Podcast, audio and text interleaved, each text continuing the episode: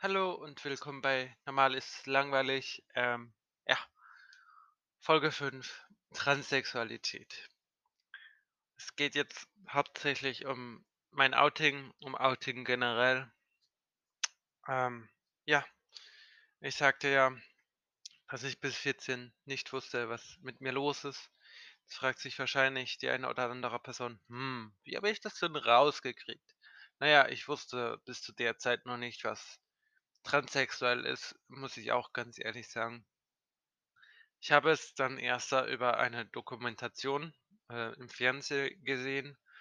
Mich hat das Thema interessiert. Ich wusste vorher einfach nicht Bescheid. Ich habe es im Fernsehen gesehen. Es kam dann zu der Zeit fast jede Woche auf einem anderen Sender immer wieder 'ne 'ne Folge, äh, oder 'ne Doku über Transsexualität. Und ich habe dann einfach gehört, was die sagen. Und ja, ganz plump gesagt, äh, habe ich dann mitgekriegt, wie es mir halt einfach geht, dass die sprechen, dass das auch genau dasselbe ist, was du empfindest. Und habe mich dann einfach schlau gemacht. Ähm, ja, ich habe dann mit der Zeit auch, äh, Kontakte zu Transsexuellen geknüpft. Ähm und es war dann einfach klar, ich bin transsexuell. So, und jetzt kommt wahrscheinlich gleich auch noch die nächste Frage.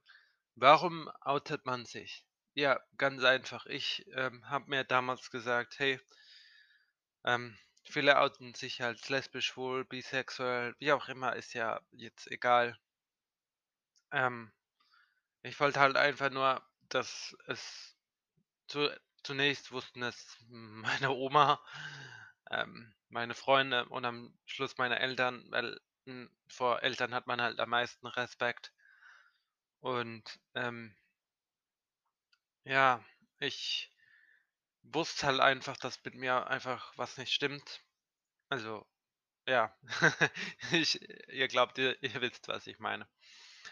Und ich wollte es dann meinen Eltern sagen. Ich habe auch schon zu der Zeit mir dann einfach schon, äh, 'ne Perücke gekauft und 'n Kleid gekauft, also alles 'n bisschen heimlich, stillschweigend im im Zimmer. Da ist auch nie wirklich jemand reingekommen. Also, war ich für mich einfach schon am Ausprobieren an Frauensachen und ja so hat sich's halt dann quasi ergeben, dass ich dann 'n Brief geschrieben habe, weil ich mich nicht direkt getraut habe, das meiner Mama zu sagen.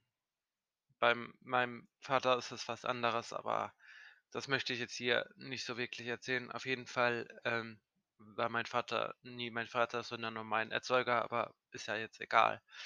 Ähm, auf jeden Fall habe ich mich halt dann via Zettel und Bilder von mir als Frau quasi bei meiner Mutter geoutet.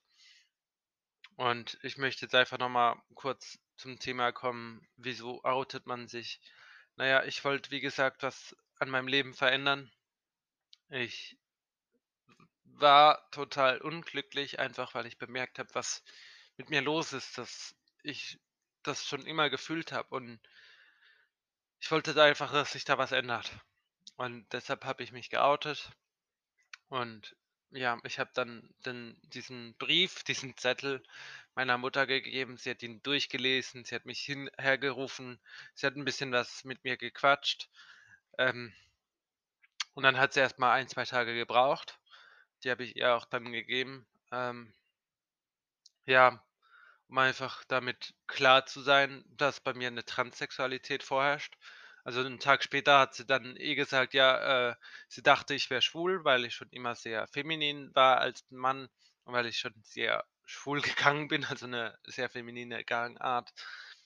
Und, hm, sie hat halt auch gleich gesagt, also, es wäre grundsätzlich einfacher für sie zu sagen, ihr Kind ist schwul, wie mein Kind ist transsexuell. Sie hat's aber mit der Zeit, ähm, akzeptiert. Also, war jetzt nie so, dass sie es nie akzeptiert hat. Sie hat einfach Zeit gebraucht, weil sie einfach gesagt hat, ähm, ja, jetzt plötzlich wird mein Sohn eine Tochter. Ähm, sie hat halt auch den Satz gebracht: „Ja, ich habe dich als Sohn auf die Welt gebracht.“ Ähm, ja, das war halt einfach so 'n bisschen komisch für sie. Aber wie gesagt, nach 'ner kurzen Zeit hat sie's akzeptiert, verstanden. Sie hat dann auch äh, mit mir Kontakte zu Transsexuellen geknüpft und so ging halt das dann erst mal los. Ja, ihr müsst euch dann auch vorstellen, als ich dann Kontakt hatte zu einer Person, ähm, die auch transsexuell ist und ich sie alles fragen konnte, weil es ist doch wieder anders da, ob man jetzt im Fernsehen 'ne Reportage sieht oder, äh, die da ausgefragt werden od oder ob man selber die Person äh, eine Person davon vor sich hat und ausfragt. Und es war für mich einfach dann wirklich sehr schlüssig bei einigen Gesprächen, dass halt das einfach bei mir ist, dass ich seit Grund auf einfach, ja, im falschen Körper geboren worden bin. Ich sage einfach spaßeshalber, es war 'n Unfall. Äh, es kann weder meiner Mutter was dazu, weder Gott ich persönlich bin sehr gläubig und ich glaube schon, dass Gott wollte, dass ich als junger Mann geboren worden bin, um diese Prüfung zu bestehen und um nachher zu erfahren, dass ich eigentlich 'ne Frau bin. Und ja, ich habe mir dann schon mit ich glaube dann Anfang 15, ähm, mir meinen weiblichen Namen rausgesucht. Also, zudem habe ich ja, ähm, noch meinen männlichen Namen sozusagen getragen und ich trage ihn leider noch bis heute, weil meine Namensänderung noch 'n bisschen dauert. Aber das ist jetzt auch noch mal 'n anderes Thema. Ich habe mir auf jeden Fall mit 15 Gedanken gemacht. Ich habe natürlich auch andere Transsexuelle gefragt, äh, ja, auf was sollte man achten?